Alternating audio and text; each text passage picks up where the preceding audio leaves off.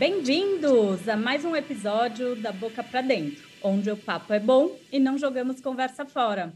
E hoje a gente vai falar de um assunto extremamente importante que vocês vão ficar em choque, é de utilidade pública. Então, já compartilhe esse episódio com todo mundo, porque vai beneficiar todos com esse assunto. E eu tenho a honra de ter chamado a nutricionista Dan Daniela Seixas, eu ia chamar de Dani Seixas, que é assim que ela é conhecida, um currículo invejável, com dois pós-docs, um na Califórnia, um na, na, na Faculdade de Ciências Farmacêuticas da USP, é professora, palestrante, pesquisadora, consultora científica. Então, estou muito honrada de você estar aqui, Dani. Obrigada pelo convite, por aceitar o meu convite. Imagina, Karina, eu que agradeço a honra de participar do seu podcast. Obrigada por ter me convidado. E a gente vai falar de um tema que realmente é muito importante para mim, então obrigada pelo espaço. E a Dani que me chamou a atenção para esse tema no congresso, ela também é uma das organizadoras do congresso Gut Brain Congress, que vocês já viram outros organizadores por aqui, na verdade todos. Faltava só a Dani. E, e daí eu estava lá no congresso e assisti essa palestra da Dani sobre a nova rotulagem e eu fiquei, me chamou muito a atenção, eu falei, não, eu preciso falar sobre isso, né? E nada melhor do que a Dani que estudou bastante para nos trazer alerta. É, então, vamos começar do início, Dani. É, primeiro, assim, por que que mudou, né? Acho que tem muita gente que ainda nem se ligou, porque a gente não tem ainda todos os produtos no mercado com a nova rotulagem. Eu comecei a ver um ou outro mais agora. Então, vamos começar desse início. Por que que mudou e, e qual foi o critério para isso? Tá, perfeito, Karina. O que aconteceu foi, na verdade, não é só o Brasil que está nesse movimento, né? Foi um movimento da América Latina e que é um movimento mundial, sendo que cada país acabou adotando diferentes estratégias. E eu acho que a intenção era muito boa, né? No sentido de a gente está tendo um aumento muito grande de sobrepeso, obesidade, resistência à insulina, diabetes, e o consumo dos alimentos ultraprocessados o alto consumo né, dos alimentos ultraprocessados é um dos responsáveis. Eu digo um porque, claro, que isso é multifatorial. Então, o que acontece? Diferentes países estavam tentando uma forma de alertar a população para que não se consumisse tanta gordura saturada, tanto açúcar adicionado, e essa ideia da rotulagem nutricional, ela veio daí. Então, assim, não foi o Brasil, né, que começou com isso, então outros países já trouxeram essa ideia. Da América Latina, aqui o Chile foi o pioneiro, que já fez essa alteração há alguns anos, e o Brasil foi no mesmo caminho. Então, eu entendo que partiu de uma intenção muito boa, de que as pessoas pudessem, de uma forma fácil, saber o que elas estão consumindo. Por quê? Tinha muita diferença entre os rótulos. Rótulo pequenininho, às vezes um rótulo escondido com cores ali que a pessoa não conseguia saber, tinha que pegar uma lupa. Então, assim, era muito difícil a pessoa acessar. Né? Ela tinha que querer muito. E eles resolveram facilitar esse processo. Não, vamos colocar regras para tamanho de rótulo, para cores, para localização, para que a pessoa bata o olho no alimento e ela saiba, bom, esse alimento aqui eu não posso consumir muito. Então, a ideia inicial foi essa, né? É, eu, eu, lembro a primeira vez que eu vi foi no Chile mesmo, e eu estava num hotel, fui pegar um chocolate no, no, no minibar lá do hotel, uhum. aí estava lá, alto teor de gordura, me chamou a atenção, aí eu falei, nossa, sabe que eu desisti de comer? Eu falei, ai, depois eu como, porque ele dá uma chocada, né? Uhum, sim. É, pelo menos para mim impactou ali, porque ele fica bem na frente, né? Bem na frente, que é uma das regras, sabe, Karina, que tem que ser o, eles chamam de front of package, que é bem isso, é um rótulo frontal, e acho que você descreveu o impacto que eles realmente queriam, né, da pessoa de repente ter ideia do que ela está consumindo e de repente desistir e optar por uma fruta, alguma coisa que não tenha né, rótulo. Então, aparentemente, a gente falando assim, é uma coisa bem legal, né? Porque, é, de fato, muito rótulo a gente não conseguia enxergar, é, muito despadronizado. Outra coisa que sempre confundiu a, o tamanho das porções, né? Então, uhum. você tinha, às vezes, é, lá um produto com ah, tantas calorias, só que era uma porção que não é a porção do alimento, não era 100, mili, é, 100, 100 gramas ali do alimento, você ficava completamente perdido. Então, uhum. aparentemente, para isso foi legal, né? Sim, acho que houveram coisas boas, então assim, tá mais fácil realmente ver. Eles colocaram regra até de tamanho de fonte, né? Porque tinha vezes que ficava muito escondido. Então, só para deixar claro que não é só ruim, né? Acho que teve um lado bom, mas a minha função hoje é mais mostrar o lado ruim, porque ele é menos óbvio, né? Assim, é, é. mais difícil você perceber. Então, só para deixar isso bem claro, né?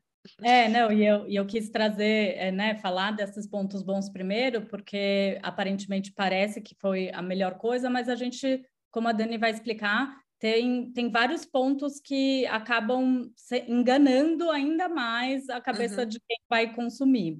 Exato. E, então, Dani, acho que a gente podia começar falando do, da nota de corte, né? O que que, que, que vai é, ser, qual é o critério para ter a lupa ali com alto teor de açúcar ou gordura?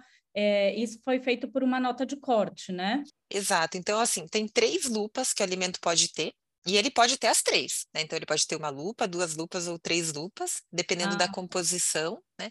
E o que eles uhum. consideram são açúcares adicionados. Então, para deixar claro, o açúcar adicionado é aquele que a indústria coloca. Né? É diferente do açúcar presente naturalmente, né? Porque se a gente pensar, por exemplo, nas frutas, no suco, etc., eles têm açúcares ali, mas isso não é adicionado. Então, açúcar adicionado ah.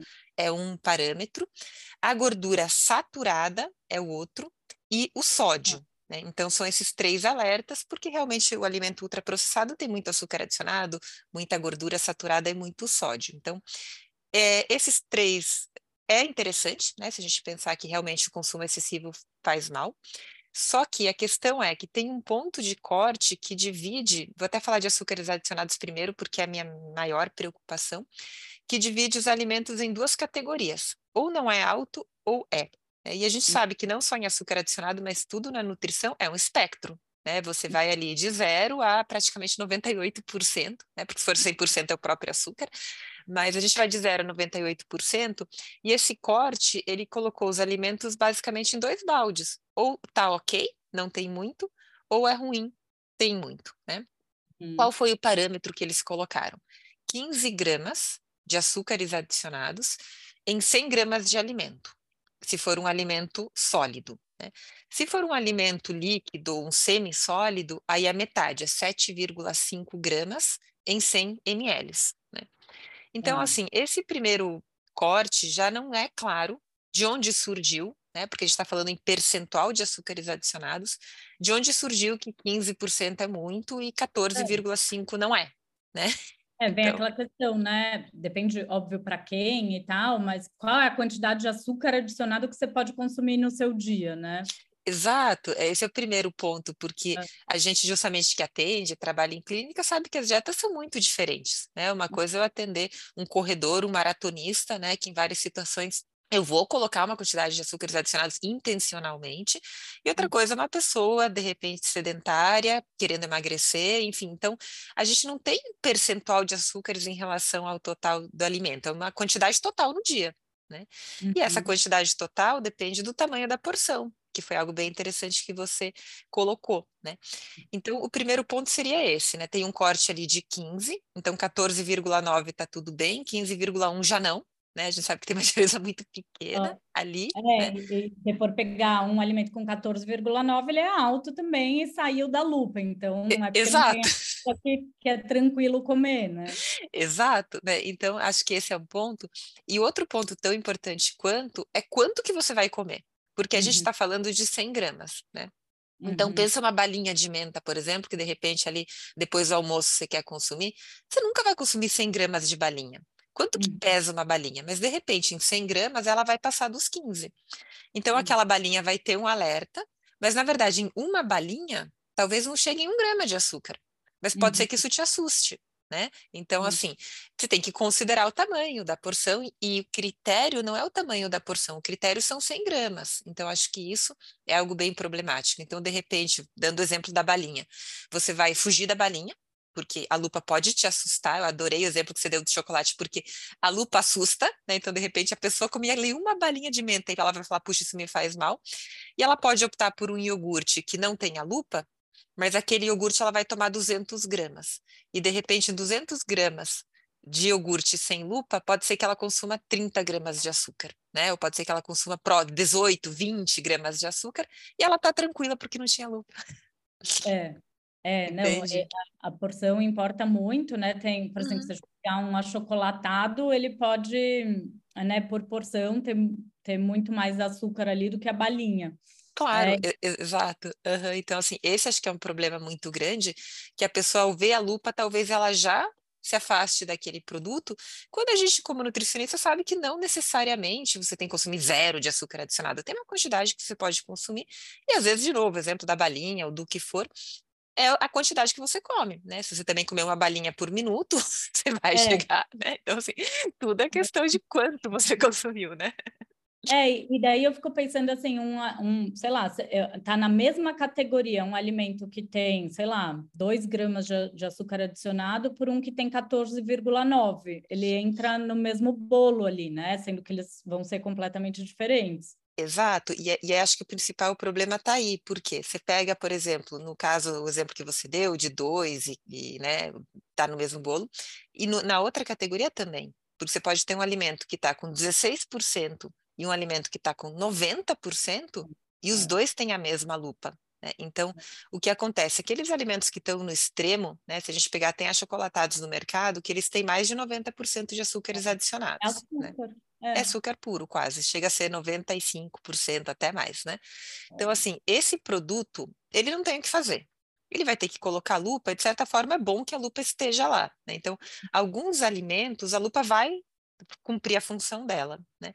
Só que uhum. tem achocolatados bem diferentes também, que não tem aqueles 95%, que estão, de repente, 70% de cacau, são produtos mais diferenciados, mas que passam dos 15 gramas, mas ele vai estar na mesma categoria daquele alimento que é 95% de açúcar adicionado. Então, aí que começa o problema, né? Que muitas vezes produtos totalmente diferentes têm a mesma lupa, e para o público leigo, que não tem obrigação de saber isso, né? Porque a ideia é que fosse fácil para o público leigo. Sim ficou mais difícil, porque ele vai ter que pensar em tudo isso, né? Não é. facilitou tanto a vida, né? É muito pelo contrário, ele tem ainda mais que ler ali os ingredientes e o rótulo inteiro para fazer uma análise. Exato. Então isso não, talvez não teve o efeito que originalmente se queria, né? E Dani, é, por exemplo, você falou, né, um, um achocolatado que é 90 e tantos por cento de açúcar, o produto dele é rico em açúcar e não tem o que fazer, e ele vai ter que aceitar a lupa e acabou. Uhum. E aqueles que estão ali na beirinha do, do, do, da nota de corte, é, você acha que as indústrias vão tentar fazer alguma coisa para tirar a lupa do seu produto, ou seja, alterar um pouco essa formulação para dar um jeitinho de diminuir? Que, como que você vê isso? Não são, não só vão fazer como já fizeram, né? Porque assim, o que, que é importante ressaltar? É, essa nova legislação ela entrou em vigor no ano passado, né, em outubro de 2022, e as empresas têm um prazo para se adequar. Então, assim, por isso que a gente começou a ver mais esse ano, né? Porque está aí chegando mais próximo desse prazo. Então, a maior parte dos alimentos tem um prazo de um ano para colocar a nova rotulagem, e as bebidas, alimentos de pequenos produtores e tal, tem um prazo um pouco maior de dois anos, em alguns casos pode ser até três anos. Mas se a gente considerar ali a grande maioria, a gente pode colocar nesse balde de um ano para se adequar. Né? Uhum. Só que o uhum. que acontece? Antes disso entrar em vigor, ano passado, essa discussão ela já estava acontecendo nos dois anos anteriores. Essa discussão ela já está aí desde 2020 e, obviamente, as empresas estão acompanhando. Né? Então, a uhum. partir do momento que isso ficou claro que passaria a entrar em vigor, muitas empresas já alteraram a composição dos seus produtos para nem sequer precisar colocar lupa, que são justamente os exemplos que você deu, aquele que está próximo do limiar. Porque, de novo, o que está com 90 e pouco, ele não tem o que fazer, a não ser que ele mude o produto dele, aí já vai mudar completamente as características. Mas, de repente, vamos colocar um achocolatado que estava ali com 30%, por exemplo, né, que é muito longe dos 95%, ele começa a pensar o que, que ele vai fazer para baixar e ficar com 14,9 que seja, porque ele não vai querer a lupa. Né? Então, acho que a indústria entendeu que a lupa vai assustar o consumidor. Uhum. Se ele Sim. for lá e tirar esse excesso de açúcar, vai mudar o Dulçor do produto. Exato. É. E ele vai descaracterizar um produto que já está no mercado há anos. Então, o que, que a empresa, não só as empresas começaram a fazer, mas já fizeram, e acho que depois a gente dá esse recado para as pessoas lerem rótulo com muito cuidado. Eles tiram a quantidade de açúcar que é necessária para não precisar da lupa, e eles complementam o dulçor relativo com adoçante. Então, pode ser um adoçante artificial, pode ser um adoçante natural, pode ser uma mistura de adoçantes, porque cada adoçante tem uma característica né, de uhum. sabor, etc., que vai combinar melhor com um produto ou não com outro. Então, muitas vezes você precisa uma mistura ali para chegar naquele sabor, para eles conseguirem um produto que fique o mais parecido possível com o produto original, sem a lupa. E as empresas já fizeram isso. Gente, e assim, adoçante é livre, não tem lupa nenhuma. Essa é a grande preocupação que eu tenho, né? Porque daqui a pouquinho a gente vai falar, provavelmente, mas tem vários adoçantes que tem um monte de literatura científica mostrando que faz tão mal quanto o açúcar, em alguns casos até pior do que o uhum. açúcar, e tem zero alerta. Tem zero alerta para criança, para adolescente, para adulto. Então, muitos dos produtos que não têm lupa são tão ruins quanto, em algumas situações pior. E hum. isso pode até levar o consumidor a um efeito contrário do que aconteceu com você e o chocolate. Né? No caso, a lupa te, te afastou do chocolate, o não ter lupa pode fazer você consumir mais. Porque isso hum. te dá a falsa impressão de que aquele alimento é seguro. Puxa, ele não tem nenhuma lupa, então ele não tem muito açúcar, ele não tem muita gordura, ele não tem muito sódio. Esse liberou como aconteceu com a gordura trans, né? Que o produto que é. dizia zero, a galera consumia mais. Então, assim, são vários problemas em potencial. E, e, no meu chocolate, lá no caso, era um chocolate 80%, mas tem a manteiga de cacau, né? Então, Exato. ele tem gordura. E, e no uhum. fim, não é uma coisa tão ruim assim, né, para consumir. Exato, 80% de cacau, a gente está falando aí do ácido esteárico, que vai virar ácido oleico depois e tal não te faria mal se você consumisse uma barrinha pequena, pelo contrário, né? Então, assim, é, é um, um, exemplo, acho que bacana, eu não sabia que isso era 80%, agora que você falou, ficou mais interessante ainda o exemplo, é. né?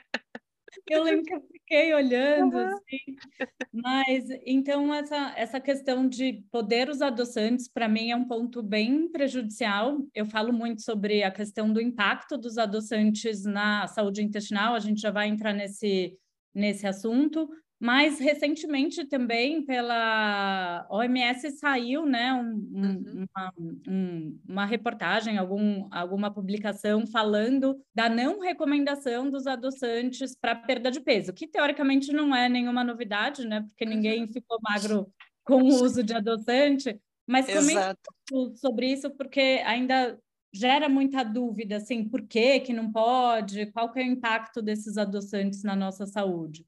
É, eu acho bem interessante colocar, eles publicaram ano passado, a OMS, uma revisão sistemática e meta-análise, que foi o documento mais completo sobre adoçantes, e eles avaliaram vários desfechos, então, desde emagrecimento até risco de câncer, resistência à insulina, síndrome metabólica, então, assim, um documento que está muito bacana, não sei se você tem como disponibilizar algum link para o pessoal sim, sim. que está ouvindo, a gente coloca, principalmente para quem for do meio científico, porque é de interesse, né?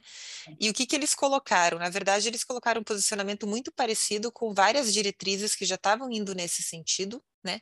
De que não existe evidência suficiente para recomendar o uso de adoçantes para emagrecer, né? Porque hum. depende muito do desenho experimental. Então, o que hum. acontece? Quando você pega ali um grupo de pessoas e você faz uma dieta controlada em calorias, né? Então, assim, você vai consumir 1.400 calorias por dia, você troca o açúcar pelo adoçante, a pessoa não pode consumir mais do que aquelas 1.400 calorias, ela emagrece. É porque a gente uhum. sabe que isso acontece, você tem uma restrição calórica ali, e aí isso pode ser visto como sendo bom. Né? Puxa, a pessoa consumia adoçante e mesmo assim emagreceu. Só que quando eles olham aqueles estudos que são epidemiológicos, que você não interfere, você observa o que acontece, eles não veem o mesmo resultado. Eles veem que as pessoas que consomem adoçantes, muitas vezes com o intuito de perder peso, não têm esse resultado.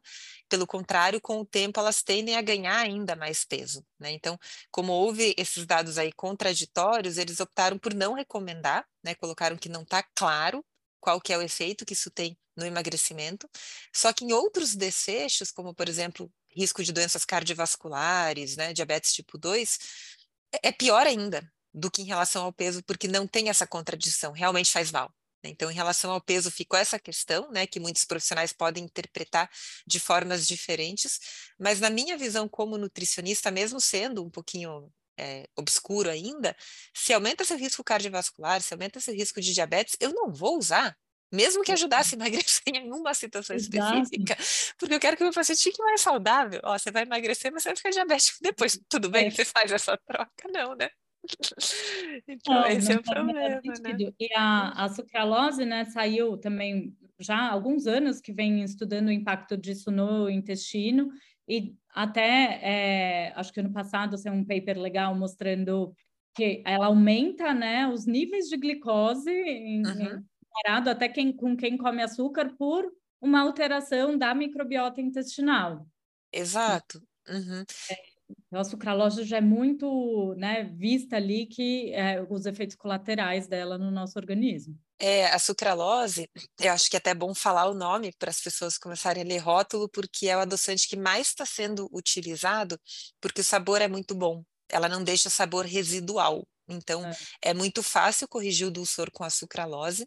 Isso que você falou é fato, né? Então, só para, de repente, quem é do meio que se interessa aí, eu vou até falar um pouquinho de mecanismo, mas o que acontece, um né, dos mecanismos, tem vários, quando a gente sente o sabor doce na boca, isso ativa receptores né, de sabor doce que a gente tem, e isso faz com que o nosso intestino absorva mais glicose. Né? Então, tem um transportador, ele chama SGLT1, que ele absorve a glicose, e quando a, isso a gente chama de resposta cefálica, né? que você se prepara para consumir um alimento muito antes do alimento de fato chegar no intestino e ser absorvido. Então, o que acontece? Na hora que você consome um alimento doce, mas que não tem açúcar, o seu intestino se prepara para absorver aquele açúcar. Né? Então, ele vai aumentar a absorção de açúcar. Eles fizeram um teste clínico que eles mostraram isso, e seu corpo vai liberar insulina. Né? Só que, é, se o açúcar não chegar lá, você pode ter o que a gente chama de hipoglicemia de rebote. Né? Sua glicemia, seu açúcar no sangue cai, e quando você está com hipoglicemia, você corre atrás de um doce. Ninguém é. com hipoglicemia vai conseguir fazer uma escolha alimentar saudável, porque isso é um instinto de sobrevivência. Você tem é. que ficar vivo. Ficar vivo é mais importante, né? É, e também deve mexer em, em, em, dopamina, neurotransmissores no cérebro, né? Que daí você também não, não teve aquela recompensa, né? Exato, tem estudo que mostrou isso, né? Que é aquela questão do comfort food, né, que às vezes a gente precisa na TPM, num dia que não foi dos melhores, o açúcar te dá essa recompensa e o adoçante não. Então é aquela coisa, você vai consumir loucamente, né? Vai você não vai ter o comfort food, que não que eu estou defendendo o comfort food, mas uma vez ou outra a gente precisa, né? Então, assim, é um recurso que se for usado com cautela tá tudo certo, então ele não traz isso, né? E no final você acaba tendo um efeito pior, né? E aí, só para complementar do, da microbiota que você falou, existia uma certa dúvida, né, de assim, por que, que quem consome adoçante pode ter resistência à insulina e diabetes, e é a microbiota. A microbiota é o link. Teve um trabalho publicado numa revista muito boa que chama Cell Metabolism. Que o que eles fizeram? Né? Eles pegaram animaizinhos, germ-free, então eles dão hum. um antibiótico amplo espectro ali, mata toda a microbiota, e um outro grupo de animais, ele consumiu sucralose, então, eles consumiam sucralose e tal, e eles ficaram pré-diabéticos, aquele grupinho que consumia sucralose. Aí, eles tiraram a microbiota daquele grupo que consumia sucralose e transplantaram para os animaizinhos germ-free. E eles se tornaram pré-diabéticos também, sem nunca ter consumido sucralose. Então foi o proof of concept que a gente chama, né, para mostrar mecanismo, né? E, e quanto de, de, acho que os mais consumidores de, de sucralose, inclusive, são diabéticos, né? Uhum, exato. A recomendação. O que, que você indica assim para um diabético hoje em dia? A gente tem adoçantes melhores? Ou a ideia é não consumir nada muito doce, enfim, controlar esse índice glicêmico durante o dia? Como uhum. que você recomenda? Assim, Karina, eu tenho muito medo e cada vez mais de fazer recomendações, porque a gente sabe como a literatura científica ela muda, né? Então, é. assim, às vezes você fala, puxa, aquele adoçante não tem nada ruim, né? Mas também não tem muita coisa publicada, né? Então, assim, você fala, puxa, mas falta de evidência não é evidência para falta de efeito, talvez ninguém estudou, né? Então, assim, é, se você for pensar num caminho 100% seguro, até para um diabético, eu recomendo que ele vá educando o seu paladar para não precisar de tanto açúcar, porque o diabético também pode consumir açúcar dentro da cota de carboidratos, né? Então, assim... É, e equilibrar o índice glicêmico, né? Não vai uhum. consumir uhum. açúcar do nada, sozinho ali. É, exato, né? É essa modulação. É, então, é. assim, eu recomendo aqueles que são menos processados. Então, por exemplo, o mel, ele tem uma quantidade bem interessante de fitoquímicos. Tem estudos utilizando mel para diabéticos e que mostrou parâmetros metabólicos que melhoraram, né? Marcador inflamatório, como proteína C reativa, por exemplo, melhora do perfil lipídico. Então, apesar de o mel também ser um tipo de açúcar, né? Ele é muito diferente de um açúcar refinado. Então, não estou falando, ah, vai consumir mel quanto quiser, né? A gente Sim. vai colocar isso dentro de um contexto, ah, mas o mel não vai alterar a sua microbiota da forma que a sucralose vai. Ah, o então, mel é, é até bom para microbiota. É até bom, exatamente. Exato, é, então eu prefiro. minha, o mel, por exemplo, se, se a indústria resolver usar o mel ali para equilibrar o doçor, ele entraria como açúcar adicionado também? Ele entra também um percentual dele, porque assim, até acho que é interessante colocar esse conceito que antes a gente não falou. O açúcar adicionado é mono e disacarídeo. Né? Então, o que, que seria um açúcar adicionado? Seria a glicose, a sacarose, a frutose. Né? O mel, ah. ele tem um percentual que vai estar na forma de mono e de sacarídeo, e ele tem alguns que estão em formas um pouquinho maiores, então que seriam trissacarídeos, e às vezes até polímeros um pouco maiores. Então, só a fração mono e di vai contar como açúcar adicionado. Né? Legal, e isso, inclusive, é, é, bem interessante falar por causa da maltodestrina. Né? Então, que uhum. Aí tem uma pegadinha muito importante, porque a maltodestrina, para a gente, tá, fisiologicamente falando, vai se comportar como um açúcar. Ou seja, ela tem um índice glicêmico altíssimo, 100% dela vai virar açúcar. Só que na própria maltodestrina você não tem toda ela na forma de monodisacarídeos, pelo contrário, né? Ela está na forma de polímeros um pouco maiores, então você vai ter ali é, quatro resíduos de açúcar unidos, cinco, dez, etc. E uma porção menor, que é em torno de 40%, na forma do que é considerado pela legislação como açúcares adicionados. Então, uhum. o que, que isso acontece? Se eu colocar maltodestrina no meu produto, fisiologicamente falando, toda ela vai se comportar como açúcares, porque essa hidrólise desse polímero, dessa porção maior, acontece na boca, uma boa parte dela, o resto no intestino, você vai absorver tudo na forma de açúcar. Só que a indústria não vai declarar, porque isso é a legislação, a maltodestrina como sendo 100% açúcar adicionado. 40% dela vai entrar como açúcar adicionado, os outros 60% não, mas para a gente vai se comportar exatamente da mesma forma, porque a quebra desse açúcar é muito rápida. Então, uhum. É outra forma vai, também de você... Muito produto aí cheio de maltodestrina no lugar de açúcar, né? Uhum, exato. Para tirar a lupa. É. Que tem a maltodestrina, eles colocam muito para fazer volume, né? Então, assim, na hora que você coloca, por exemplo, um adoçante, ele tem um volume muito menor do que o açúcar, porque o poder ah. dulçor dele é muito alto. Aí eles uhum. colocam a malto para fazer o volume, porque você tem que fechar a formulação ali, ela não altera tanto o sabor, normalmente ela não é tão doce assim, é pouco. E, ela não vai contar toda ela como açúcar adicionado, mas você está acrescentando muito açúcar adicionado. Então, é outra forma de que o consumidor não vai saber o que de fato ele está consumindo. Porque às vezes fechou ali nos 14,9% por causa dessa questão da legislação. Mas na hora que você consumir aquilo, 100% daquela maltodestrina vai se comportar como açúcar para você, entendeu? Entendeu? Então tem muitos de detalhes, entre aspas, né? Detalhes. Por isso, uhum. turma, não tem como escapar de ler os ingredientes. Os ingredientes ainda estão organizados por ordem de, de presença ali, quanto mais está mais sim, na frente? Sim, exatamente. Então você tem eles em ordem decrescente, né? O primeiro ingrediente sempre tem quantidade maior, o último menor. Mas isso não traz para a gente segurança, né? Porque a sucralose sempre vai estar por último, porque, é, porque a quantidade pouco, é né? pouco, porque o poder dulçor dela é muito alto, só que esse pouco já é muito, porque os estudos todos, aqueles que você viu inclusive no GUT, que eu peguei vários, né, e tudo, eles usam quantidades baixas, e em quantidade pequena, tem uma quantidade, uma sigla que a gente chama de IDA, que é ingestão diária aceitável, né, que te uhum. passa uma segurança, entre aspas, ou seja, se você consumir menos do que essa ingestão diária aceitável, você não vai ter toxicidade.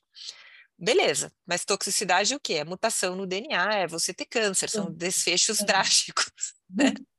Não quer dizer que você não vai ter nenhuma alteração metabólica, entendeu? Então, muitos dos estudos que eu mostrei, que mudou microbiota, que causou é, intolerância à glicose, foram feitas com quantidades cinco vezes menores do que a ingestão diária aceitável né, que uhum. equivale a um refrigerante por dia ou menos. Né? Então, são quantidades pequenas. Não dá para tomar, não dá. Não. Ai, refrigerante zero. Eu, eu e a Dani, a gente estava brincando, isso é muito anos 2000, né, que a gente... Uhum. achava que tudo bem usar ali a sucralose por falta de estudos, né? Mas Sim. hoje não dá para tomar. Não, você falar que refrigerante zero não faz nada porque não tem é. caloria, é porque você parou no tempo, né? Então, realmente tem muita evidência mostrando que não, né? Faz muito mal mesmo porque o adoçante está lá, né? Mas o refrigerante zero é óbvio, eu me preocupo mais com esses produtos hoje em dia tidos como falsos saudáveis, sabe? É. Então, às vezes é uma barrinha, um biscoitinho, às vezes até sem glúten, mas daí você vai olhar e tem todo todo esse, esses compostos ali para adoçar, malto, adoçante, e daí isso que eu me preocupo, porque o pessoal come achando que está tudo bem. É, eu, eu, me preocupo muito com isso, Karina, e principalmente, assim, uma preocupação enorme que eu tenho é em relação às crianças e os adolescentes. Por quê? É, é, óbvio que a gente não tem muitos estudos, não tem praticamente nada com criança e adolescente por uma questão ética. Você não pode fazer crianças passarem por risco, né? Então você não pode fazer isso. Mas teve um estudo que eles começaram a fazer utilizando adolescentes. Os adolescentes eram um braço do estudo, né? E eles deram uma bebida que continha maltodestrina e sucralose, uma bebida a cada dois dias. Né? Então, a gente está falando de um consumo muito baixo, porque tem adolescente tomando esses leitinhos proteicos que estão cheios de sucralose todos é. os dias, né? E eles fizeram um consumo que era um dia sim, um dia não, 350 ml, né? Depois de duas semanas, eles estavam começando o estudo com os adolescentes. Houve uma alteração tão grande no parâmetro que a gente chama de Roma-IR, que é uma forma de ver se a pessoa está resistente ou não à insulina, que o comitê de ética da universidade interrompeu o estudo, porque estava causando muito prejuízo. Então, eu vou te falar os números para quem acompanha. O Roma-IR foi de 3 para 17 em ah. dois dos três adolescentes e o comitê de ética interrompeu o estudo. Então, uma um dia sim, um dia não. Um dia sim, um dia não. Então veja que a gente está aqui fazendo um estudo epidemiológico gigantesco, né? E a gente vai ver o que, que vai acontecer com esses adolescentes, né, que estão consumindo isso diariamente sem nenhum alerta, porque essas bebidas não têm alerta nenhum. Então, assim, eu me preocupo muito, né, porque são adolescentes e crianças também. Muitas vezes a uhum. mãe, super bem intencionada, e de novo, o público leigo aqui não tem culpa nenhuma, pelo contrário, está sendo alvo de tudo isso. A mãe, super bem intencionada, vai pegar um suquinho que está com a lupa, vai voltar na prateleira, vai pegar um que está sem a lupa e vai comprar para o filho dela. Muitas vezes, além de estar tá sem a lupa, vai dizer sem açúcares adicionados. E aquele produto está cheio de sucralose. E a gente não tem a mínima ideia o que isso vai causar na criança. A gente já sabe que para adolescente é muito ruim, a gente sabe que para adulto é muito ruim. Não tem nada que me faça pensar que para criança não vai ser tão ruim é, quanto, é, se não pior. Né? Então, assim, é, é, o medo, é uma preocupação enorme que eu tenho, sabe? É muito preocupante, porque daí entra essa categoria, ah, um iogurte proteico, que daí a pessoa acha que é saudável e, uhum. está prejudicando muito a saúde. Né? E o sabor muitas vezes fica bom. Né, são produtos uhum. palatáveis, então assim, já tem de muito adolescente que está consumindo esses leitinhos proteicos e tal, achando que está legal, né? achando que está fazendo uma boa escolha, porque, de novo, tudo leva a ele a crer que sim. Né? Ele quer muitas vezes a adolescência, aquele período que os meninos querem ficar fortes, né? As meninas querem emagrecer, então assim existe uma preocupação estética muito muito grande. Eles começam a, a ir atrás de, né? Puxa, e aí tem esse apelo da proteína, que vai ajudar a ficar forte, que é bom, e ali junto tá toda essa química, e sem falar da sucralose, tem várias outras químicas ali junto, que muitas vezes pioram ainda mais a situação. Então, de novo, o público bem intencionado está sofrendo Pode. com isso, né? Porque uhum. eles estão achando que fizeram uma escolha melhor, muitas vezes se esforçaram para isso, e não sabem tudo o que tem por trás disso e estão fazendo uma escolha muito ruim. Por isso que me preocupa muito, né? Porque é o público leigo que é que vai sofrer mais com isso, né? Isso que a gente tem que trazer conteúdos educacionais para ajudar a interpretação desses rótulos. Exato, exatamente. Fala, pessoal, leiam o rótulo, né? Não facilitou a nossa vida, nem um pouco, né? E eu ouvi você falando e eu fiquei bem impactada que, além de tudo, a sucralose ela gera um resíduo ambiental, né? É, explica um pouquinho isso. Tá. É, a sucralose, ela é uma substância muito parecida com o açúcar, né? O açúcar de mesa que a gente fala é glicose e frutose, um disacarídeo, né? Eles ficam juntinhos por uma ligação específica, que chama de glicosídica. A sucralose, eles mudam a estrutura desse açúcar. Então, tem três grupinhos lá que a gente chama de hidroxila, que eles trocam por cloro. Então, é um composto organoclorado, né? Ele tem cloro que não está presente no açúcar. E aí o que acontece? Como ele tem esses átomos de cloro, o nosso organismo não absorve uma boa parte dessa sucralose. Absorve uma parte, isso também mudou. Né? A gente consegue absorver a sucralose e ela se acumula no tecido adiposo. Mas uma boa parte disso vai ser eliminada pela urina, e isso é muito difícil de retirar, né? De fazer, entre aspas, uma limpeza. Então, ela continua lá, mesmo depois que a água é tratada. Então, o que hum. acontece? Nos Estados Unidos, eles fizeram uma avaliação de água que já estava na última etapa, né, na distribuição para as casas, né, que a gente vai estudar, etapa final ali do tratamento, já passou por tudo, e a sucralose ainda estava lá. Eles não conseguiram remover ou não conseguiram remover tudo. Então, o que acontece? Nesse exato momento, a gente pode estar tomando água com pequenas concentrações de sucralose, porque ela não foi removida. E como o consumo está aumentando cada vez mais, a tendência é que isso aumente, ou seja, cada vez a gente vai ter mais sucralose na água porque ela não é removida e não existe Real. nenhum controle, né? É horrível isso, é horrível. Então ela está em tudo, né? Então assim, esse trabalho só para deixar bem claro que foi nos Estados Unidos, não foi aqui no Brasil. Aqui no Brasil a gente tem zero dados, mas se aconteceu lá, vai é. acontecer aqui também, né? Não tem como a gente pensar que aqui vai ser diferente, né? Sem dúvida. E ainda no tema dos adoçantes, acho que vale a pena a gente falar. Então, quais esses adoçantes é, mais naturais, né, que a gente chama hoje em dia, eles são seguros, né? É, como que você vê isso? É, daí entraria stevia, os polióis, que entra xilitol, eritritol, maltitol. A gente tem visto usar muito nos produtos também, né? Como substituição uhum. desses adoçantes que a gente já sabe que são ruins. E agora entrando até mesmo o Moon Sugar, que é uma combinação da talmatina com com, como que é? Uma fibra de tapioca, eu acho, se não me engano. É, é... não lembro também. É gomaguar? Não é, gom... não, não é, é gomaguar de óleo. É, é tá. é, eles chamam de fibra de tapioca. Vou colocar aqui para pegar tá. direitinho. Tá. Mas que, que assim, você tem visto na literatura sobre isso? Tá. Sobre esses adoçantes? É, então, essa é uma grande preocupação que eu tenho também, Karina, porque tem pouquíssima coisa em relação a esses adoçantes, né? Então, por exemplo, a própria talmatina que você falou é um aminoácido, né?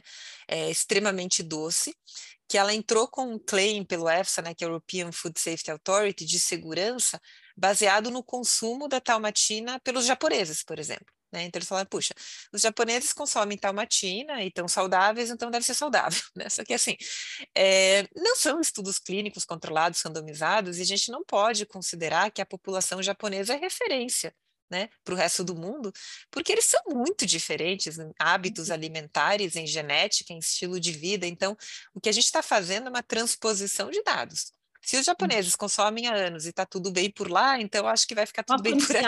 Né? Até é. é, é, isso que me preocupa, até porque o paladar dele, a gente brasileiro é conhecido por gostar muito de doce, né? Uhum. Então não tem que ser a mesma quantidade que a gente consome aqui. Exatamente. Então, assim, eu acho que é muito diferente você pegar um, um alimento, inclusive os orientais consomem um monte de glutamato monossódico, que a gente sabe que é horrível, e parece que eles continuam bem porque eles têm outros hábitos é. que talvez né, neutralizem um pouco isso, né? Então, acho que assim é um dado muito, muito fraco, né? A gente considerar que se lá é consumido, tá tudo certo, porque eu, Karina, não encontrei nenhum estudo é, clínico sim. com a talmatina, né? Para realmente ver. Ela é tão, tão, tão, tão doce. Será que ela também não vai aumentar a absorção de açúcar? Porque é o sabor doce que faz isso né? Então, assim. É, na minha cabeça eu também não vi nenhum estudo uhum. em relação a isso, mas metabolicamente, na minha cabeça, o efeito de todos são muito parecidos, né? Porque eu penso aquele, isso. Aquele é... doce que não é do, que não vai fazer, né, toda aquela roupa ali, vai e vai estimular de qualquer jeito. Eu acho isso, entendeu? Então, assim, não tem, de novo, não tem um ensaio clínico com a talmatina, mas a gente vai por esse caminho. Puxa, não tem nada para falar ruim, mas é que também não tem nada estudado, né? A sucralose, de certa forma, ela foi a mais bombardeada e com razão, mas ela também foi a mais estudada. Né? Então, os outros que estão ali no pacote de serem seguros é porque a gente não tem muito dado. Né? Então, eu diria assim: puxa, parece que é mais seguro que a sucralose, parece. Mas não se entupa desses adoçantes, porque a gente não, não sabe. A gente e, não sabe. E, né? e trazendo para o impacto do intestino, eu nunca li nada, inclusive até li benefícios do stevia ali para o intestino, uhum entraria Sim. até teve uma revisão que eu vi que o stevia fez uma modulação ali intestinal, mas com características boas para microbiota. De uhum. poliólise, nunca vi também nenhum estudo mostrando ali um impacto, mas na minha cabeça tem um impacto, porque uhum. tem muita fermentação e a gente está dando um substrato ali para as bactérias. Então, se você consumir isso muito e todos os dias, a gente vai fazer uma mudança das bactérias que têm essa habilidade em fermentar esse, é, esse tipo de alimento, né? Uhum, sim. E, e da talmatina nunca vi nada de impacto no intestino. É, eu também não vi eu... com a talmatina. Assim, a talmatina é o pior no sentido de que eu nunca vi absolutamente nada. nada. De nada. Nada de nada. Então, assim, de novo, foi baseado no consumo da população japonesa, que é totalmente diferente da gente e da nossa nosso padrão de dieta, né? E acho que é uhum. muito importante colocar isso, que quando a gente fala de alimentação, saúde, doença, é padrão alimentar.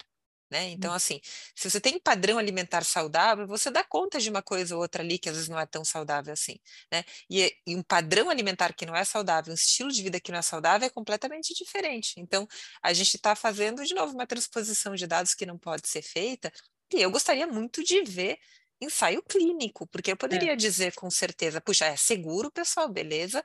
Ou peraí, né? Vai ter é. estudo clínico? Não sei, né? Então, é algo que a gente vai precisar esperar um pouquinho, mas é sempre melhor ter cautela, porque é muito difícil fazer recall dos pacientes depois, né? É. E né, remudar, trocar tudo, né? É mais complicado, né? É. Hoje em dia, na prática clínica, eu falo, se for usar um adoçante, procurar estévia. Sim. É, os, os polióis dão muita fermentação, eu tenho muita uhum. intolerância, eu, nossa, Sim. e é dor, desconforto. Então, eles não são bem absorvidos, né? Por isso que faz essa, essa fermentação. Então, para paciente que eu trabalho de intestino irritável, com questões intestinais, eles acabam não sendo uma opção. Uhum. Mas, opção, né? Eu, eu sempre sou a favor, ah, quer comer um doce? Às vezes come o doce normal, mas não todos os dias. Vai comer. Perfeito! Um, né, uma vez na semana ali, um doce que te dê um prazer e que uhum. você goste, e, e o, o resto da semana segue na sua alimentação saudável, sempre acho que é a melhor opção. Sem dúvida, a gente está falando de novo de padrão alimentar. Então, assim, se a maior parte, até mesmo, e eu não defendo eles de jeito nenhum, não estou falando que é para consumir, mas até os ultraprocessados, Sim. se eles forem consumidos é, em pequena quantidade, eles não causam prejuízo. Então, a nutrição, ela é quantitativa. Eu acho que a gente tem que passar essa... que as pessoas percam o medo, né? Ai, meu Deus, se eu consumir uma colherinha de açúcar, acabou a minha dieta. Não. Se a tua dieta está equilibrada, isso está dentro de um perfil saudável, né? Que é diferente de consumir açúcar o dia inteiro, obviamente. Então, tudo é quantitativo, né? Mas a sucralose, até pouco, faz mal. Então, por é. isso que eu acho que a troca não é interessante, porque um pouco de açúcar, e aí de novo a gente volta na discussão anterior, vai depender de quantas calorias você pode consumir, quão ativo você é, então não é uma quantidade que é igual para todo mundo, mas nessa cota está tudo certo, a gente sabe o que o açúcar faz. Né? E a Sim. sucralose, a gente ainda está descobrindo, e o que as coisas que estão vindo não estão sendo muito boas, né? Então, assim, é cada dia uma surpresa nova, mesmo em quantidades pequenas, né? Exato. É, e, e, depende muito do tipo, né, de doce. Por exemplo, eu sou muito chocolatra, adoro chocolate e busco, né, as opções 75% uhum. ali, que vai ter um pouco de açúcar, mas se eu comer 10, 15 gramas por dia, Sim dentro de uma dieta saudável, não vai, não vai ter problema, né? Não, é uma quantidade de açúcar mínimo ali, de novo, quando você somar. Então, por exemplo, você treina, você é fisicamente ativa, você está saudável. Então, assim, isso não vai ter impacto nenhum. Até porque o que você está consumindo, que é o chocolate 75 ali, está trazendo um monte de polifenóis que tem ação antioxidante. Então, é muito melhor isso do que você pegar um chocolate diet né, que vai Exato. ter ali o adoçante. Não, pior, hoje em dia, antes eu lembro que eu falava, ah, evite tudo que é diet, light, né? Pelo menos vinha completa. Agora não, agora é. você não né? Essa Bem lembrado. Bem lembrado, Karina, excelente, porque ficou mais difícil para a gente. Eu falava a uhum. mesma coisa, eu já estou nessa luta ali com os adoçantes há alguns anos, né, nessa preocupação, e eu falava exatamente isso. Eu falava, olha, não consome nada ou light, porque adoçante parece que não é tão bom quanto a gente achava. Só que hoje isso não é mais válido, por quê? Devido à nova rotulagem, um monte de produtos que não são diet light tem a sucralose lá. Então, eu acho que quem está ouvindo a gente agora vai na sua dispensa ali, pega os e produtos que você tem, começa a olhar e vocês vão ver ali como último ingrediente a sucralose, né? Crianças consumindo isso muitas vezes diariamente, a mãe mandando um suquinho ali porque ele tem uma embalagem super bonitinha, né? E não tem a lupa, e essa pobre mãe está sendo super enganada. Então a, a, intenção dela é maravilhosa, ela quer dar o melhor para o filho e o filho está sendo um cobaia, né? De um grande estudo aqui que a gente está fazendo, ver o que, que vai acontecer nos próximos anos. Então eu me preocupo de verdade e muito, né? E outra coisa, a gente falou muito do açúcar adoçante, mas tem outros ingredientes que não recebem lupa ali, mas que são muito prejudiciais, né? É, em relação à microbiota, no último congresso que eu fui, nossa, tiveram várias aulas falando de emulsificantes, do uhum. impacto dos emulsificantes aumentando a permeabilidade intestinal e piorando toda essa questão. Uhum. Sim. É né? É... E não, não alerta sobre isso.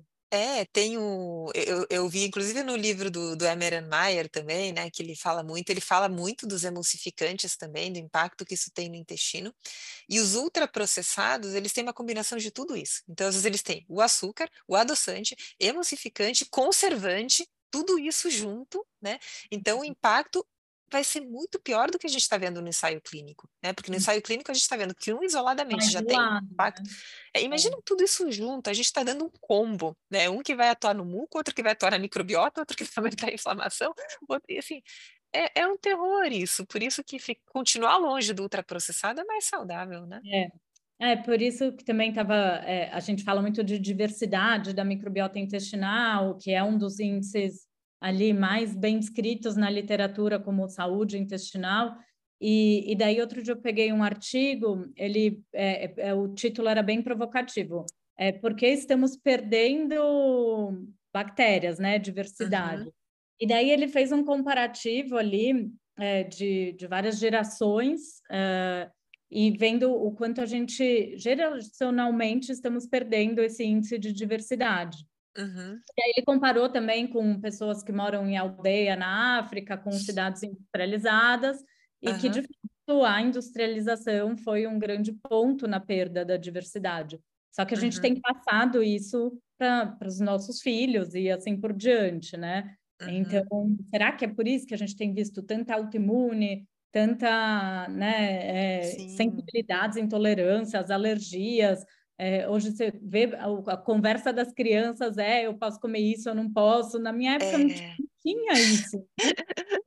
Exato, eu acho que com certeza isso tem impacto muito, muito forte, e o nosso próprio estilo de vida também, né? Porque aquele comecinho ali da vida que a gente tem que aprender a ensinar o sistema imunológico, tem que ter um pouco de sujeira, um pouco de ambiente natural, um pouco de terra, não tem mais. Né? A gente está num ambiente muito artificial, tudo muito limpo e, e, a gente precisa disso, né? Por isso quando você vê a microbiota de um índio, por exemplo, é muito tem uma diversidade muito maior, né? Mas ele está ali no ambiente que ele nasceu, que ele viveu em contato com tudo aquilo, né? É, para o contato e, com a natureza, né? Para o contato com a natureza, até lembrando do Emer no livro dele, ele conta isso, né? Que ele estava no Amazonas ali, de repente ele ouviu um barulhinho e era uma índia tendo parto da criança em cima de uma folha de bananeira. Então, assim, a criança nasceu no já ambiente colonizada. já colonizada. E aqui ela vai nascer num ambiente estéreo de parto cesárea, vai ser colonizada pela microbiota do enfermeiro, que está ali na melhor das hipóteses. É. Então, eu acho que uhum. são tantos fatores, né, desde nosso estilo de vida, alimentação, que são prejudiciais para a microbiota, que cada geração vai sofrendo com esse impacto pior, né, do que a é geração. É isso. Vai tendo impacto somando, né? saúde como um todo, né? Tanto saúde mental, Sim quanto uhum. metabólica. Exatamente. É, é. tá todo mundo ficando doente, né? Então, assim, a impressão que eu tenho é essa, que é muito difícil a pessoa estar tá bem, ela tem muitíssimas queixas, é claro que a gente não pode ser simplista de falar que tudo é pela alimentação, tem muitíssimos outros fatores, mas eu acho que a alimentação é um fator muito importante dentro desse combo todo que a gente está exposto no dia a dia, né? Porque essa, essa é nosso viés, é a parte que a gente olha, mas isso tem impacto muito grande, né? É, sem dúvida. É, e, e, Dani, pra, eu vou fazer uma última pergunta que eu faço para todo mundo aqui. O que, que você considera saúde para você? Na vida? É. Olha, eu acho que a saúde é um conceito muito amplo, mas assim, eu considero saúde você ter energia suficiente para você conseguir encarar todos os seus desafios, as coisas boas e as ruins também, ou seja, você enfrentar a vida mesmo, né? Você ter tempo para fazer aquilo que você acha importante, que você possa ser, seja família, seja hobby, seja o que for, né? E você tá de bem com a vida. Eu acho que isso é saúde também. Assim, se você tá feliz, realizado, você consegue fazer o que é importante para você, enfrentar as dificuldades, eu acho que é uma pessoa saudável. Então... Para mim, vitalidade é meu, é. meu um dos parâmetros que eu meço como eu tô, né? Então, Ah, trabalhar, passear, né? Exato, poder aproveitar a vida. Eu acho que se você consegue aproveitar você não está atropelando tudo, você é uma pessoa saudável, né? E hoje é. em dia acho que essa é uma meta, né? Porque a gente tem muitos é. desafios aí pela frente.